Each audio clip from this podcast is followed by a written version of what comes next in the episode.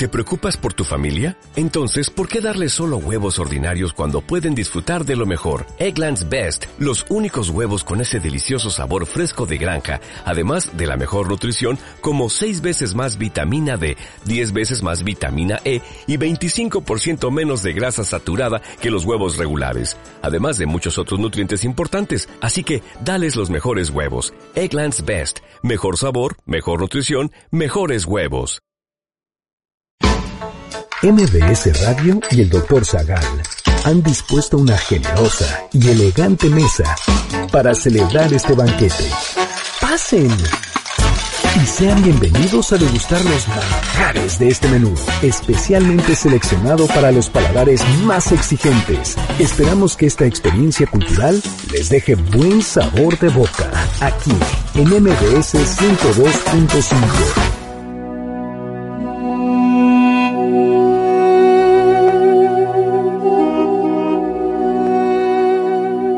surgió el Islam? ¿Quién fue Mahoma? ¿Cómo fue escrito el Corán? ¿Qué diferencias hay entre el Islam y el cristianismo? ¿Por qué el Corán debe leerse solo en el idioma en el que fue revelado? ¿Cuáles son los pilares de la fe islámica? ¿En qué consiste la yihad? ¿Cuál es la diferencia entre árabe y musulmán? ¿Cuántos nombres tiene Alá?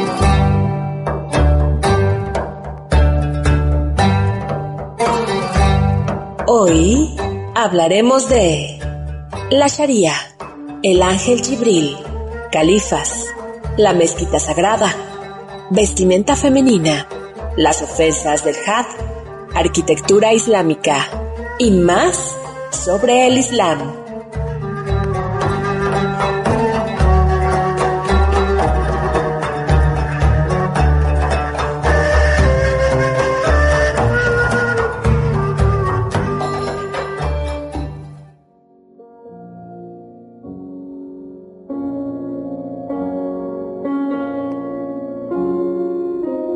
Argentina 2, México 0. Bienvenidos al banquete del doctor Zagal.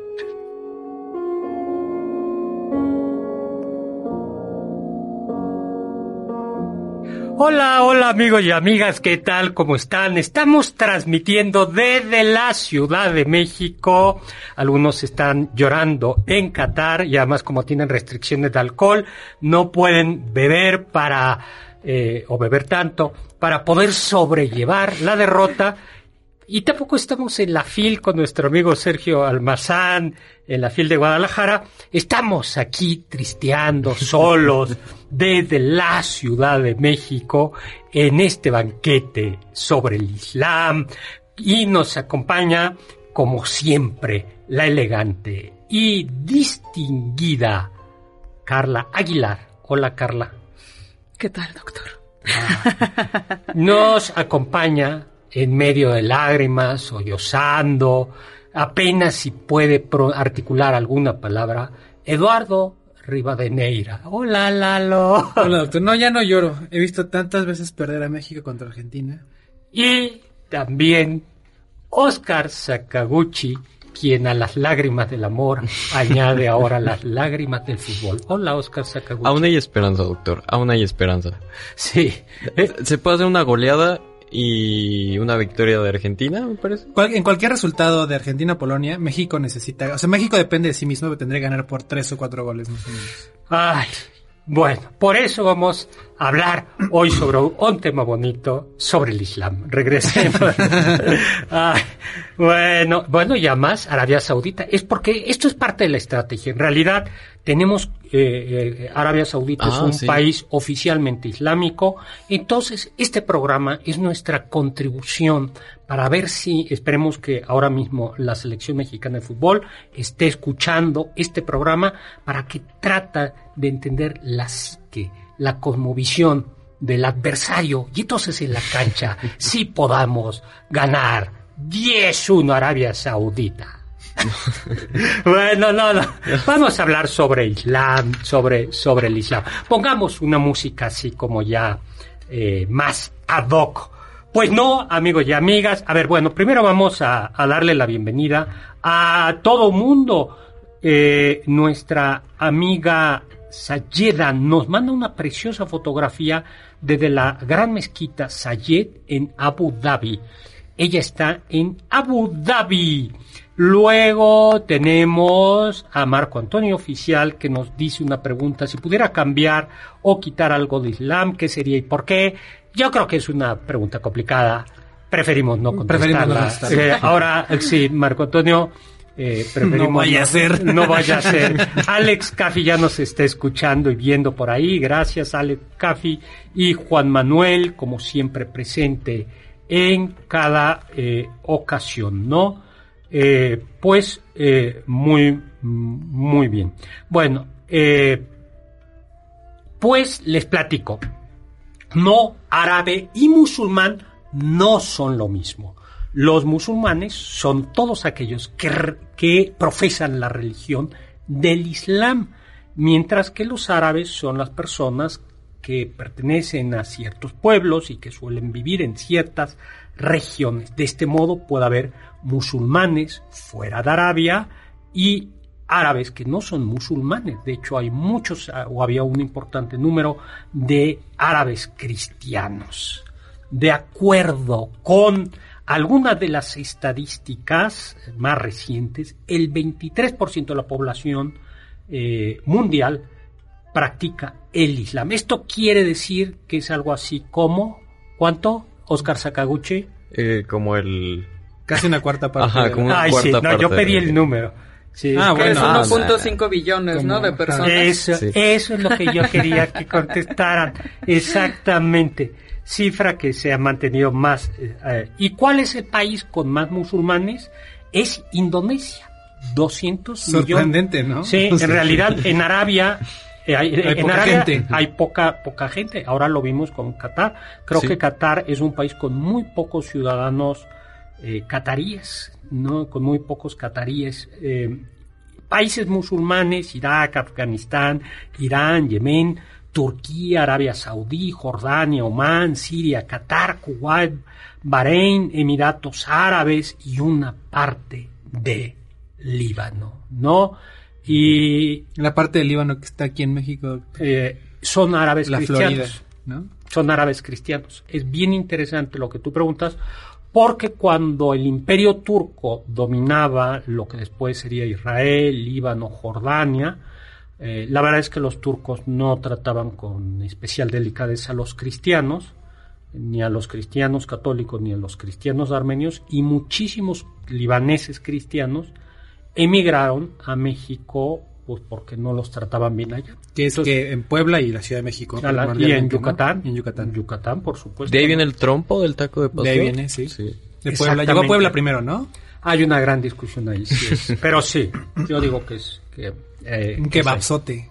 eh, un que, pero con carne de cerdo y piña. Bueno, pues es que son cristianos. Es que Ah, esa identidad sí. cristiana tiene que hacerse presente. Así es, a partir del cerdo. Bueno, pues comenzamos. Antes de la de la instalación del Islam, Arabia estaba habitada por beduinos, no pueblos nómadas que vivían del pastoreo, un pastoreo más bien pobre, por- por- por- porque aquellas Es regiones estepa, ¿no? No es... Sí, no es especialmente verde y del comercio. A ver, Sakaguchi. De hecho, por eso son muchas cabritas, ¿no? Las, Sí, las cabras son las que comen las fibras más, este, más, más difíciles de roer, ¿no? Exactamente, exactamente. Por, por- por- son de lugares poco fértiles, ¿no? Y Oscar Sakaguchi. Espere, doctor. No, espere, está, espere. no, no. espere, espere, espere. Perlas. ¿No perlas. estudiaste, Oscar? ¿Qué? ¿No estudiaste? No, sí, sí, sí. No, no, no. ¿Con el doctor Zagal en la prepa? Eh. Se comerciaban perlas, entre otras cosas. No, pero ¿qué me iba a preguntar? Eso, ¿Qué? que, que comerciaban. Ah, ya, yo entendí. Yo creí que me iba a preguntar otra cosa. O sea, y com- Otra vez, ¿cuáles eran los países del eje? No. Ya te, Ya espero, te los que- aprendiste. espero que te sepas. A ver, comencemos por la pregunta del día de hoy, ¿no? ¿Países del Ca- eje? No. Capital de Arabia Saudita. Oscar Sakaguchi. Eh, Correctivo. Capital de. No, no, no, no, no. De- de- de- no. Este. No. Riyadh. Sí, pero es- eso te lo dijo. Pa- pa- para algo está la tecnología. o Hay sea, que saber. ¿Cómo, era- cómo decía el mito este Tot de en el ba- en el en el Ah, cuando. sí que hay un hay un en Platón, no me acuerdo en cuál en cuál este de los ¿No diálogos. Que No. es el- no, no es el Timeo. No es el timeo. Y hay un, hay un diálogo en el que dice que esta deidad de Tot, no que era el dios de la escritura, no hacía, era el fármacon, porque por un lado eh, te servía la escritura para recordar, pero eso pero eso te dañaba la memoria, ¿no? Entonces, eh, en realidad no te servía para, para recordar, sino te, te servía para no recordar, para no necesitar recordar. Oye, sigamos con el examen. Ay, no. Sí, tres países. Sigamos con el programa. No, por eso. tres países que estén en la península arábiga, Oscar Sakaguchi. Eh, bueno. es- Tres países. No, no, no, no, no me hagas eso, Oscar Ay, Sakaguchi, no. por favor. Estás en cadena nacional. Pu- Pues sí, doctor. A en, ver. en cadena internacional. Te están escuchando en todo el mundo mundial. No. ¿qué? A ver, en pen- la península arábica, ¿verdad? No, ya. bueno, A ver, doctor, ¿cuál es? A ver. Kuwait, Ajá. sí, Qatar, Emiratos Árabes y Arabia Saudita, entre otros. ¿Dubai es capital de Emiratos Árabes? No, Dubai es, fíjate que esa sí no la sé. Yo tampoco. Dubai es, es Emiratos, es uno de los Emiratos Árabes. Es que Emiratos Árabes son, Es son ciudad varios. de Emiratos Árabes. Es ciudad de Emiratos, ¿no? Pero bueno, entonces, a ver, vayamos. Entonces lo que había era estos- Estamos situados en Arabia. en Arabia antes del Islam. Hay varias tribus. tribus, son nómadas, cabras, cada una de estas tribus son frecuentes, son lideradas por un jeque que quiere decir algo así como el anciano. El, el anciano. Esa palabra me gusta. Sí, jeque. jeque, ¿no? Y que eran, pues, tribus muy solidarias, para bien y para mal. Para bien, porque entre ellas eran muy solidarias. Para mal, porque si te peleabas Con Si uno te metías con todo. uno, Te peleabas con el barrio te respalda. Exactamente. Eso es lo que ocurre a las cruzadas. Y estos primeros árabes, además en aquellos desiertos, eran muy cercanos al cielo, estudiaron las, los astros, y sus primeros dioses eran justo los astros, las estrellas. Cada uno de ellos tenía, cada tribu, un astro protector, pero no solo un astro protector, sino que había un culto especial. Un culto especial, doctor, a los betilos, que eran piedras en las que creían que habitaba la divinidad. Y ya hablaremos de aquello, porque hay una piedra que es La más importante. para el Islam. Eran diestros arqueros, diestros con la espada, diestros con la lanza, y por eso eran mercenarios de otros pueblos, ¿no? Y una de las grandes ciudades era Meca o Maca, como la conocían Bien, ellos. en donde se asentó una tribu cuyo nombre no sé pronunciar bien, pero yo le diría Quraysh, Quraysh, ¿cómo le diríamos? Quraysh. Quraysh. Quraysh. que eran supuestamente descendientes de Ismael. Y entonces, y entonces viene la pregunta. Eh, ¿Alguien estudió en una preparatoria donde dieran clases de, doctrina cristiana aquí? Yo no. No, ¿Tú? No. ¿Tú? Yo Tú tenemos aquí al experto, ay, entonces. bueno, pues sí, ¿verdad? Oye, entonces, sí, ¿quién era Ismael? eh, ah, no está tan difícil. El hijo de Abraham. Y, sí, y Abraham era uno de los profetas. ¿Y la mamá? ¿El nombre de la mamá? Eh, Ay, no sé. Bueno, y su hermano era Isaac. Entonces, ellos eran descendientes de, o se dicen descendientes de Ismael. Eh, se nos está acabando el tiempo, tenemos que irnos a un corte.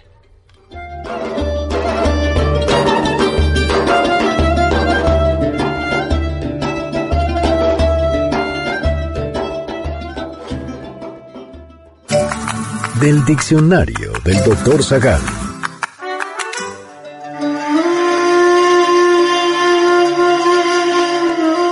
La palabra Islam deriva del verbo árabe aslama, que significa aceptar, rendirse o someterse. Por eso, en el Islam, los fieles deben aceptar a Dios y someterse ante Él. La sumisión se demuestra mediante la veneración, el seguimiento de sus órdenes y la abolición al politeísmo.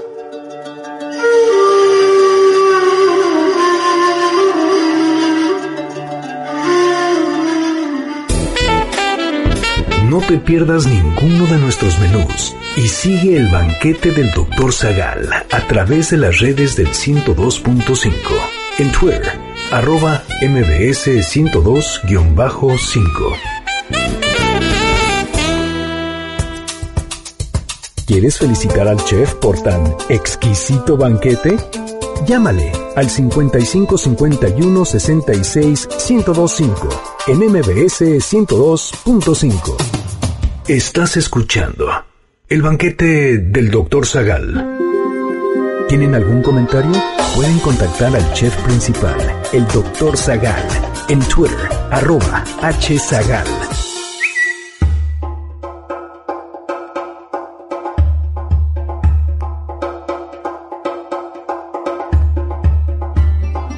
Hola, hola, estamos de regreso ya con una música que nos está poniendo al tono del próximo enfrentamiento Arabia Saudita. Examen, doctor. ¿Cuándo es el partido México contra Arabia Saudita? El miércoles. Sí, no, sí estudió, estudió. Sí, sí, sí, sí, echa, la, la- la tarea. Oye, lo que es, es que yo en la preparatoria es un caso, realmente. Mis alumnos, se leva- que no se levantan para llegar cla- a clases temprano, se están levantando a las 4 de la mañana. ¿Cuál fue el Marruecos-Serbia, creo que fue, Sí, ¿no? sí. O Croacia, ¿no? Ah, La, el- la semana pasada, el viernes, fue el, el Arabia Saudí-Argentina. No, pero no, no, no, pero hubo uno a las 4 de la mañana que era... eh, Sí, Marruecos, algo y fue empate, ¿no? Eh, sí, Sí. y, eh, ellos ya lo habían visto. Claro, llegan a clase después de levantarse a 4 de la mañana, clase 7, dormidos, y luego todos los descansos quieren estar viendo fútbol. También, o sea, Ah, ya sí. los perdimos. O sea, si ya lo, eh, o sea, entre posadas, Halloweenes, eh, Día de la Revolución y el fútbol, no hay manera. Yo ya Lo bueno es que ya se están acabando las clases. ¿no? pues ya se acabaron, o sea, digo, aunque están en clases. Bueno, tenemos aquí un regalito que Carla se quiere quedar. Va a haber una super posada concierto. Así es, doctor. Para Donde va a estar ustedes. Río Roma, Mentiras del Concierto, Yo que varios escuché que va a estar Han Solo. ¿Han Solo? No, Juan Solo. Ah, Juan Solo. Eso hubiera estado bueno también. Y va Han Solo, no Juan Solo. Pero sí vamos a ir nosotros, doctor. Y e iremos nosotros. Hasta, hasta Oscar Sakaguchi. Sí, ya me van a conocer. ¿con tu novia, Oscar? Eh, probablemente sí. Probablemente. ¿Por qué probablemente? Eh, Sí, ¿qué pasa ahí? Porque la gente tiene cosas que hacer. no, y además estudia medicina, entonces entonces casi todo el tiempo estaba ocupado ahí. Ah. Hablando de Está bien, medicina. está bien. ah, ah. ¿Dónde surgió la medicina, doctor? ¿De Arabia? Bueno, de, de Grecia, pero los los árabes fueron grandes médicos. Oye, pero regresemos a los, a los regalos. Doctor, ya me los quería quedar. Pero bueno, tenemos, tenemos muchísimos, doctor. 10 pases dobles para la posada MBS 102.5. Va a ser en el Centro Cultural Teatro 1 el jueves 8 de diciembre a las 9 de la noche. Muy bien. Y ahí nos vemos. El, los boletos, estos no se pueden comprar, solo se regalan. Se los están regalando aquí en MBS ¿Para 102.5. quién? Quien nos diga cuál es su predicción del partido México-Arabia Saudita. Exactamente. Pues muy bien.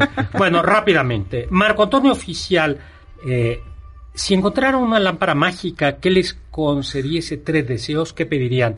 Eso viene en Las Mil y Una Noches. Un cuento Los persa y de jeans, ¿no? árabe. Los jeans. A ver, sí. Digins, ¿no? Sí. Me parece que son jeans. No. Es con No, los jeans son los que te tomas los viernes de la tarde. No, son los jeans. Digins, no es Jeans Digins. con D, bueno, De- los genios. Bueno, ¿qué Los le genios. pedirían a ese Jin Jin? Mm, A ver, comencemos. Carla Aguilar. A ver, uno sería... Tres deseos, rápido porque se acaba el Ah, bueno, ok, conocer todos los idiomas sabidos y por haber. Ah. Poder hablarlos e interpretarlos. Eh, este... Mejor uno, uno y uno, uno, porque si no nos vamos a quedar Ok, acá. uno. Que Tú- México le gane a Arabia Saudita. ¿Y tú, Oscar? yo le diría que me multiplique los deseos. ¡Ay, me la ganaste! Justo ese era mi, mi deseo. Pues es que sí, o sea, si te va a dar tres, pues de a mil por cada uno y ya después así. Que bueno, yo le podría pedir como primer deseo que se me consideran todos los deseos que yo quisiera. Ah, sí. Ahí está, bien. Y ¿no? luego No, pero le con- quedan dos. Ajá. Bueno, primero ocupo este. bueno, y tenemos, a ver a quién más tenemos ya por ahí. Tenemos a Ismael Pérez Jiménez que nos manda saludos a todos, Víctor Daniel también, eh, Pablo Coyote ya escuchándonos y también Juan, eh, Juan Manuel que ya nos está escuchando. Aquí habla Muy bien. Bueno, pues resulta que entonces eh, estas tribus que eran politeístas, nómadas, van a dar un cambio a partir de 1570 de la era cristiana, cuando nace Mohammed, Mahoma, de origen humilde, sus padres fallecen siendo el niño pequeño, se dedica al pastoreo y a acompañar a las caravanas. A los 25 años se casa con Hadilla, una viuda rica que además había sido su jefa. Escucha Oscar Sakaguchi lo que hizo el profeta se consiguió Mahoma. Sugar Mommy. Nos van a, nos van a. Tú sales primero de aquí en la estación y ya luego nos avisas. Mahoma, bueno, pues eh, Mahoma era un hombre religioso y fue ahí donde ya cuando rondaba la edad de los 40, que es más o menos la edad de Lalo Rivadeneira, cuando tuvo una Ah, de sus primeras revelaciones. Doctor, pero bueno, ahora mencionamos que era un hombre religioso, pero ¿qué religión profesaba? O sea, ¿era este politeísmo del que hemos estado hablando? ¿O era más bien la religión de Abraham? Era, en teoría, era la religión abrámica, que era un monoteísmo. No, lo explicamos rápido. Es- Ismael era el, hijo que era hijo ilegítimo de Abraham, aunque era el primogénito. Y a la hora que tienen que elegir cuál va a ser el sucesor de Abraham, porque tiene el hijo primogénito que es ilegítimo, y él tiene el hijo que es legítimo, Que pero es no es Isaac. que es Isaac. Eh, Abraham decide que, que Isaac tiene que ser el que va y a continuar. entonces corren. Y entonces tiene que correr, porque si no va a haber un problema entre... eh, Bueno, tiene que correr a Agar, que es la madre de Ismael, y a Ismael lo sacan de la tribu. De esa, de esa rama del... del que será el- Sí, del abramismo. del del- abramismo, de esa rama viene el, el Islam. Por eso las tres grandes religiones abrámicas son el cristianismo, el judaísmo y el islam. Y por eso el islam comparte con el judaísmo y el cristianismo El unas- monoteísmo. el monoteísmo y una serie de Y las restricciones, ¿no? También en el, Sí, por ejemplo, sí. lo de no comer cerdo. Exactamente. Algunas serie- y- que vienen en los textos sagrados. De hecho, es. la oración del viernes me parece que los eh, judíos lo tienen por el Islam. Por- No, no, no, es al revés. ¿Al- al el revés? islam Ah, no, sí, el la islam, tiene ajá. de, los de los hebreos, ¿no? Sí, ¿Cómo, de se, los cómo- hebreos. cómo se llama previo a la división? Es el pueblo... El pueblo elegido. Sí. Entonces, eh, sí, justo como el sábado comienza el viernes en la noche, el- por eso el sábado, por eso los, el día sagrado en la, es el viernes en la tarde para los para los musulmanes. musulmanes. Y en realidad el sábado comienza para los judíos también, ¿no? Y para los cristianos, ¿cuándo comienza el domingo? A ver, a Toda la semana. Somos los peores de los... No, el sábado, por eso el sábado en la tarde ya se va, puede ir a misa.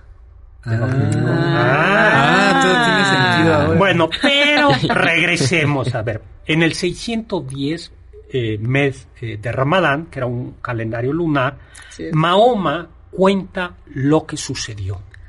Una noche, estando yo dormido, vino el ángel Gabriel, Gibril, con un paño de brocado en el que había algo escrito y me dijo en alta voz, lee. Yo respondí, no sé leer. Entonces me apretó de tal modo con el paño que creí que era la muerte. Luego me soltó y dijo, lee. Esta escena se repitió tres veces y por fin pregunté, ¿qué he de leer? Entonces Gibril me soltó y me dijo, lee con el nombre de tu Señor que ha creado al ser humano a partir de un coágulo. Lee, pues tu Señor es el más generoso, el que ha enseñado con el cálamo, ha enseñado al ser humano lo que no sabía. Luego el ángel se fue y me dejó. Desperté de mi sueño y era como si hubiera grabado algo en mi corazón. Y así es el arcángel Gabriel, fue como comenzó la revelación del Corán. Durante los siguientes dos años, Mahoma, que no sabía leer ni escribir, eh, se ma- mantuvo una posición discreta sobre las revelaciones que iba teniendo, solo las, compartía con su esposa, con sus más cercanos, y poco a poco fue eh, siguiendo, eh, predicando más. De hecho, Islam quiere decir, o, o musulmán quiere decir el que se somete, el fiel, el seguidor. Pero claro, esto y, y el corazón era justo un sometimiento voluntario a Dios, Alá, Y a un dios, ¿no? a un, Un Dios. Dios. Y Alá se conserva en español una expresión Muy bonita. que es cual Ojalá. Dios quiera, ¿no? eh, es- ya para el 622, eh, Mahoma, que seguía predicando, mm, pero comenzó a encontrarse con la oposición Claro. de las tribus politeístas y se exilió eh, de la Meca a la ciudad de Yatrib, mejor conocida como, Medina.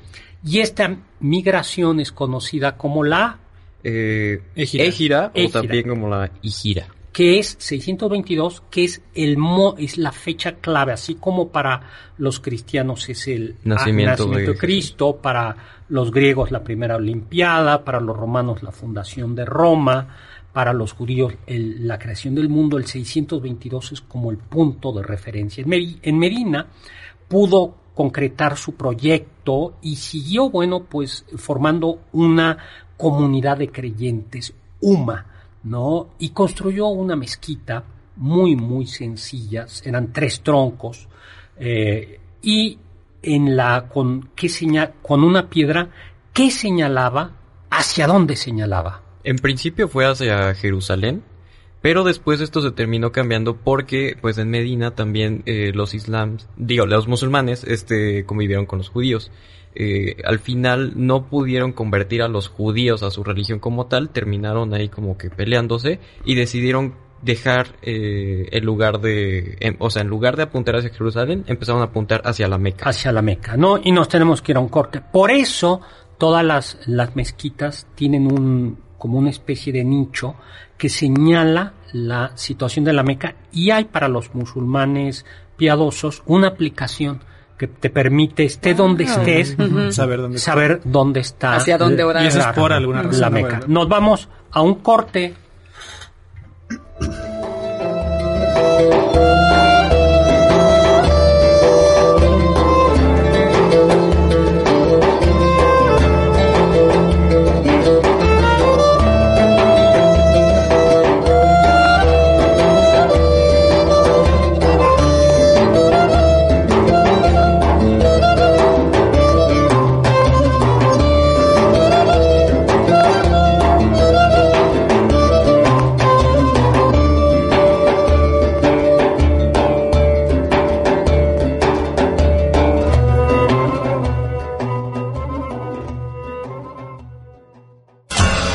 Los sabios dicen, Allahu Akbar, Allahu Akbar.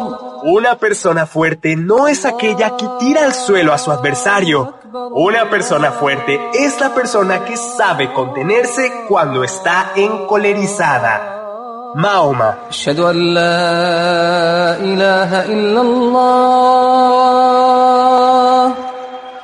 أشهد أن لا إله إلا الله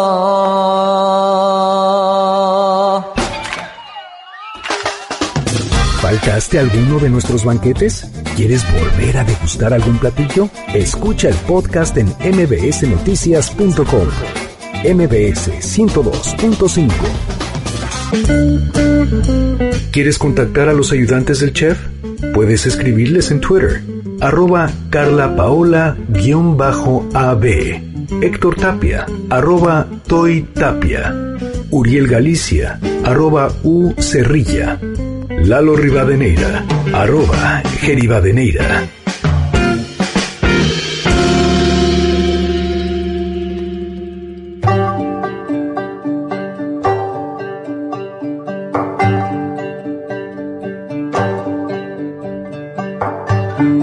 Estamos de regreso. Soy Héctor Zagal y estamos en este programa hablando sobre el Islam. Me acompaña Carla Aguilar, Lalo Rivadeneira y Oscar Sakaguchi, el soldado del amor. ¿No, Oscar? Así es ya. Es mi... ¿Por qué no le mandas un saludo a tu novia? ¿Eh? No sé si nos está escuchando, pero si nos estás escuchando, eh, un saludo, mi amor, te amo. Ay, ay, qué bonito. Chava Láser nos dice que le gusta mucho este programa y que si en el Corán se habla de Jesús, sí, Sí, como un, como un profeta. y ¿no? también se habla de Miriam, es decir, María, la madre de Jesús. Juan, Doctor- ah, bueno. sí. Yo tengo aquí saludos de Facebook. Eh, Rosa María Montaño dice atenta al programa. Saludos. Muchos saludos. Chelo Ríos dice ¡Saludos! saludos, a todos en el banquete. Y Juan Manuel López Muchos, dice hola muchos, doctor, muchos ¿le puede saludos. mandar saludos a mi hermano Pollo acá en Ixtapaluca? Un saludo al pollo hasta Iztapaluca. Un saludo al, al, al, al pollo, ¿no? Y le mandamos un saludo a Lu, a quienes le regalaremos dentro de un ratito personalmente un libro. Un, un libro. Luego tenemos aquí una pregunta, Roberto Sánchez. Lo- dice, ojalá gane México. Ojalá. Ojalá. ¿Los números arábigos son persas? No, los números arábigos eh, los inventaron en la India, pero se conocen como arábigos porque, a ver, Sakaguchi, Porque los europeos pues los conocieron gracias a los árabes que venían de este De Medio África Oriente, del norte, ¿no? me parece. sí, los árabes que llegaban, eh, que fueron Que eran comerciantes, que eran nómadas. y que, co- y que conquistaron España, introdujeron eso. Y los primeros relojes, ¿por qué tienen números romanos? Mira, la verdad es que la respuesta exacta no la sé, pero mm, me par- por un lado, los números romanos eran muy populares, eran, llegaron de, eh, eh, eran anteriores que los números arábigos, y además estéticamente, eh, estéticamente se, se ve mejor en el en un reloj. De hecho, si ustedes se dan cuenta, el 4 en el roma, en, en los relojes, el número cuatro 4 rayitas. no es el 4 romano. Y eso es por cuestiones de diseño, de, de diseño, ¿no? Y vagamos. Entonces tenemos que eh, Mahoma está luchando. Así es, se enfrenta con los judíos, logra vencer y la UMA sigue creciendo cada vez y con con más todas las tribus politeístas. ¿no? Así es, Sí. doctor. Entonces, para el 630, Mahoma, ya con muchos seguidores de su lado, decide regresar entonces hacia la Meca, pero entra como en una peregrinación religiosa porque había un decreto en el cual no se podía atacar a nadie que entrara si estaba haciendo una pere- peregrinación hacia la Meca. Es así como los Quraishíes que estaban en el control, pues tienen que dejarlos pasar. Al final se quedan un buen rato ocupando el lugar, esperando llegar a un acuerdo. Lo logran, los Quraishíes lo violan y es entonces que se enfrentan nuevamente y al final Mahoma y sus, sus seguidores ganan. En el 632 muere Mahoma y toda Arabia está unida bajo el Islam. No solo es una conquista, sino eh, una nueva religión, sino es una conciliación y reconciliación de todo el territorio. Y tras la muerte de Mahoma se fija el texto definitivo del Corán. Por ejemplo, el texto definitivo de la Biblia cristiana, pues se fija en realidad muy tarde, ya es hasta avanzado, yo creo que es hasta el siglo segundo, ¿no? Porque todavía en el siglo primero eh, se sigue escribiendo. Pero, la, eh, bueno, el chiste es que la, revelación está plas- plasmada en el Corán, cuyos versículos no se llaman versículos, sino se llaman, Eh, a ver, no. a ver, los versículos. Los versículos se llaman aleyas Exactamente. y tampoco hay capítulos. eh, Se llaman- se llaman suras. Suras. Exactamente. Porque hay que decir, doctor, que el, los que se quedan, una vez que fallece Mahoma, los que se quedan como al frente del- de la tribu del mundo árabe son los cuñados de Mahoma. ¿no? Creo que no tiene ni hermanos ni Exacto. descendencia. Serán los califas. Creo que nada más tuvo, bueno, sí tuvo varios hijos, pero le sobró y vivía nada más una hija. Ahora, si quieren, vamos eh, a ese punto en un minuto, porque justo va a ser clave para ver la diferencia, eh, las dos grandes Ah, sí, sí, diferencias del Islam. Esto es muy importante, ¿no? Así como hay muchas formas de judaísmo y muchas formas de, islam, de cristianismo, hay muchas formas de Islam. A mí me parece. Y así como en el cristianismo hay un cristianismo muy liberal y un cristianismo muy fundamentalista y en el judaísmo igual, lo mismo pasa en el Islam. Eso creo que es clave decirlo, ¿no? Bueno, eh, árabe, en árabe Corán quiere decir la recitación por excelencia. Está escrito en árabe, árabe clásico. Palabra y- por palabra, palabra- según se lo dijo Gabriel, el ángel Gabriel, a Mahoma. Y los musulmanes consideran que en realidad la uni- el único Corán es el árabe. Claro, El que cualquier escrito. traducción no cuenta. No, no es el texto sagrado. Es interesantísimo eso. Algunos en el cristianismo se lo plantearon eso alguna vez, se hicieron esa pregunta eh, eh, los católicos.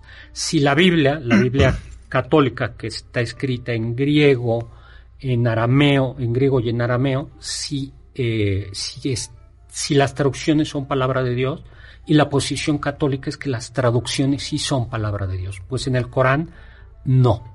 Ahora, en estricto sentido, lo que pasa es que el Corán se supone que está dictado en árabe, ¿no? Y a, a los, a los, A lo- según yo tengo entendido, a los, a los, ¿cómo se llama? A los apóstoles no se, no les dictaron el, los evangelios. Pero eh, sea, están inspirados por Dios. Pero Sí, pero no están dictados, no No, no es a lo ver, mismo que- eh, bueno, pero algunos profetas sí están, del Antiguo Testamento sí fueron dictados por Dios. Claro. Y además, de cualquier manera, en, en el, el catolicismo es bien interesante lo que tú dices. Lo que dicen es que está inspirado, quiere decir que, que todas las palabras que están en la Biblia fueron inspiradas por Dios. O sea, no, no hay nada que sobre ni nada que, que falte. No, y además en el Y Islam- hay una discusión muy, inter- muy de este tipo, porque eh, que es, eh, o sea, La interpretación, o sea, que- ¿hasta qué punto la interpretación No. ya no es... Bueno, la, la respuesta católica es la traducción no es una interpretación. La traducción sí contiene la palabra de O Dios. sea, no es una Ah, interpretación. No es una interpretación. Uf, qué fuerte, qué fuerte. eso fue en el siglo XX, porque hubo algunos que dijeron, tanto en algunas partes del judaísmo como del islam, se dice esto, y que se dice que palabra de Dios es lo que está en el idioma original, y la, el, el Vaticano contestó oficialmente diciendo no. Una, una, una Biblia aceptada O sea, la interpretación también, también está siendo... la, la traducción está aceptada. Sí. Y en, y en el protestantismo pasa lo mismo. Es decir, Lutero cuando traduce la Biblia al alemán, la Biblia está, el- la, es palabra de Dios aunque esté en alemán. Esa es una diferencia clave. Bueno, pero tenemos que avanzar, ¿no? Ahora, algunos llegan a decir, algunos árabes, algunos musulmanes, que existe incluso como una especie de Corán de protocorán o Corán en el, en el cielo, ¿no? En el cielo. Tras la muerte de Mahoma también se redactó la Sunna, ¿no? Es una recopilación de frases y conductas del profeta, ¿no? Entonces, Corán y Sunna complementan eh, son mm, la revela complementan la revelación. Algo parecido surge también en el catolicismo. Con la Biblia ahí.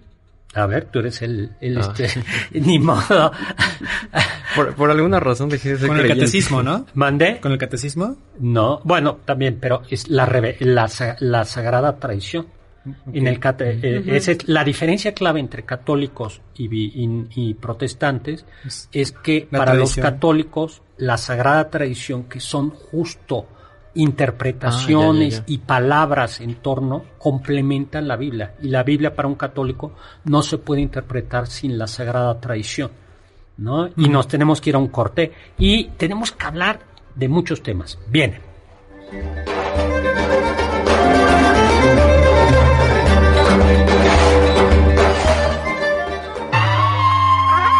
Escuché que... Para el Islam no hay pecado heredado. Todos los hombres llegan al mundo inocentes y puros. Sin embargo, son las acciones y elecciones de estos las que pueden llevar sus vidas por caminos pecaminosos.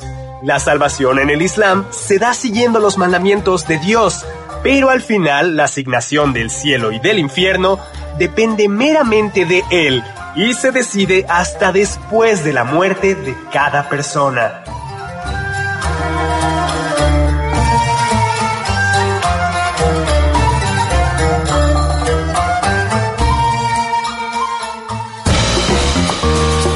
Anécdotas, datos curiosos y uno que otro chisme de la historia y la cultura. Sigue el banquete del Dr. Zagal a través de las redes del 102.5. En Instagram, arroba mbs 102.5. Ponte en contacto con nosotros en nuestra página de Facebook, Dr. Zagal. Ya volvemos a este banquete después de un ligero entremés comercial.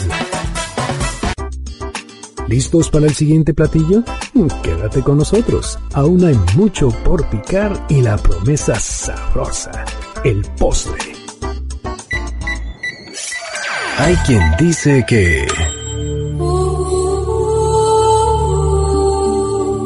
En En el Islam no hay ningún intermediario entre los seres humanos y Dios. Todos tienen una conexión personal con Él. Y esa es la razón por la que solo Dios es capaz de absolver los pecados. No se necesita un rito o un sacramento de penitencia. Basta con hablar directamente con Él, rezar las oraciones diarias y continuar con la tarea de alcanzar una vida virtuosa.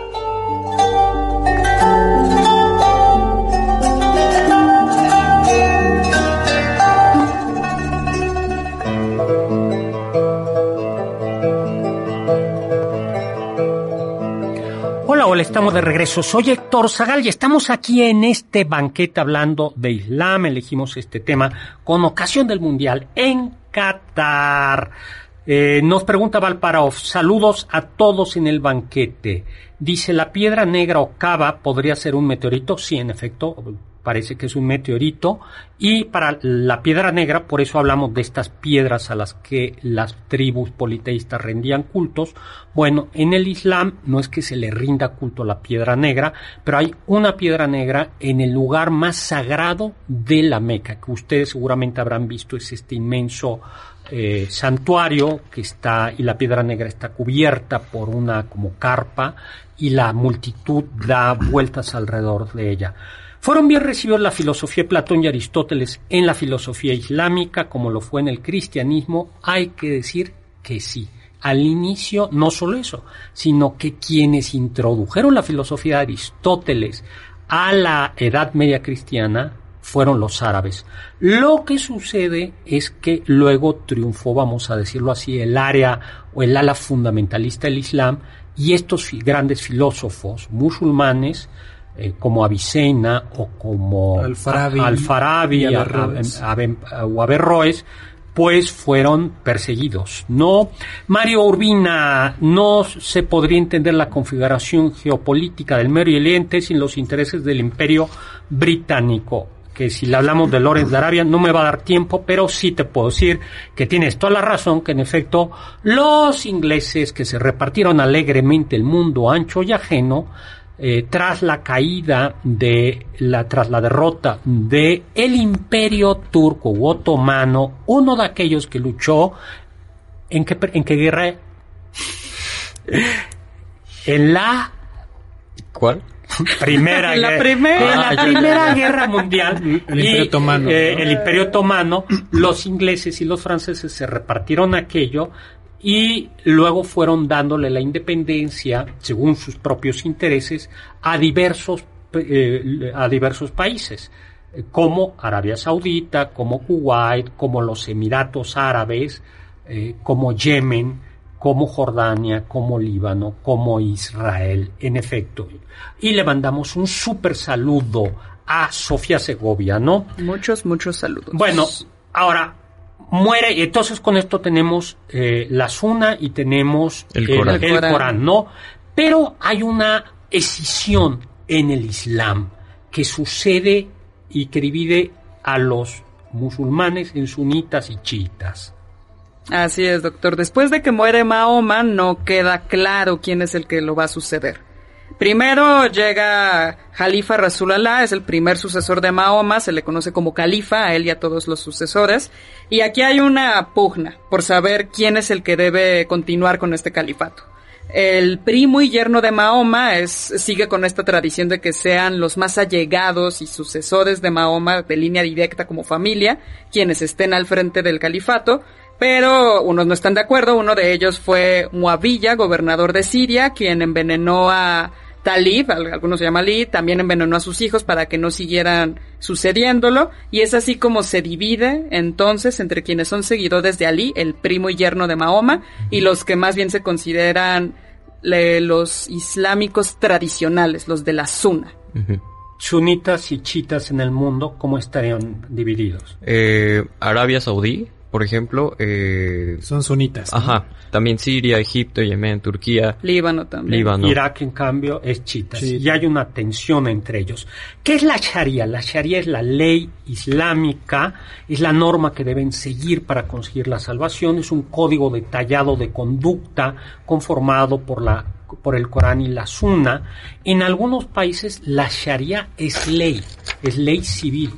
Eh, y por, por ejemplo en Arabia Saudita. Y esto es lo que obliga a que la mujer y los mismos hombres tengan que vestir de una determinada manera, a que esté prohibida comer carne de cerdo, La ingesta de la, alcohol. la- la bebida de alcohol. Yo eh, no, me, recientemente me enteré que hay unos países, no sé si creo que es Suecia o Suiza, donde en algunos sectores, en algunas zonas, la Sharia está como tolerada.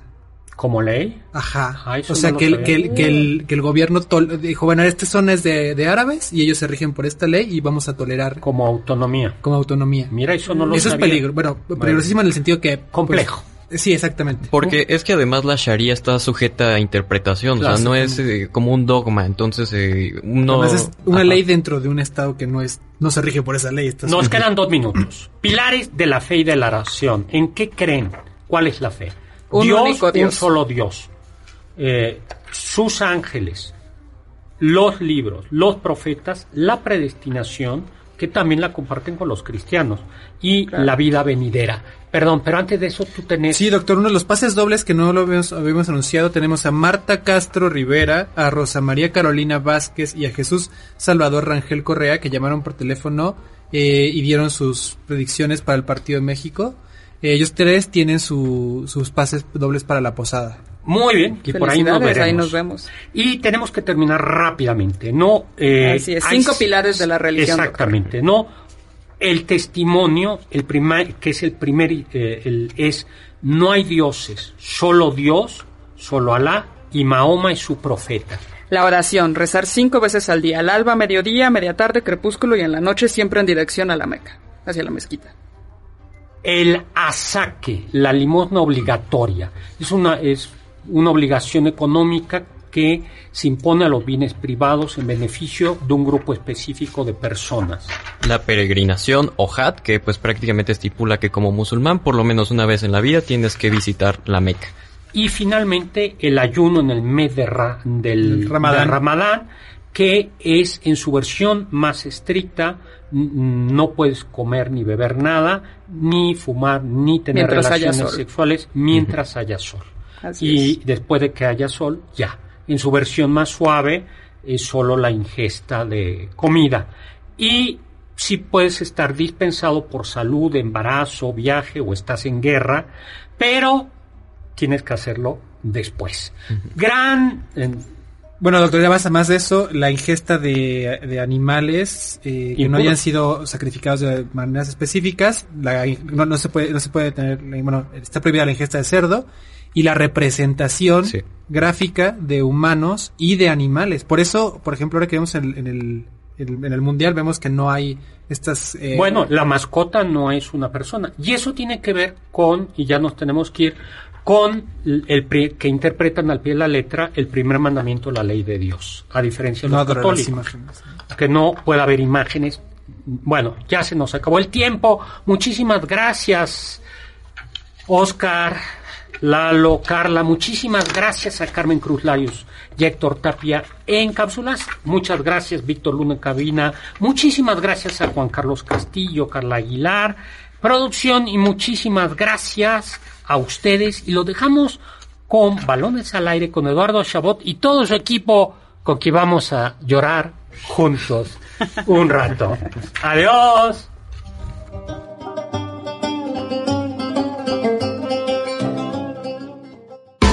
Confiamos que este banquete ha sido un deleite gourmet y cultural. Gracias por escucharnos y nos esperamos el próximo sábado con una deliciosa receta que seguro será de su agrado. MBS 102.5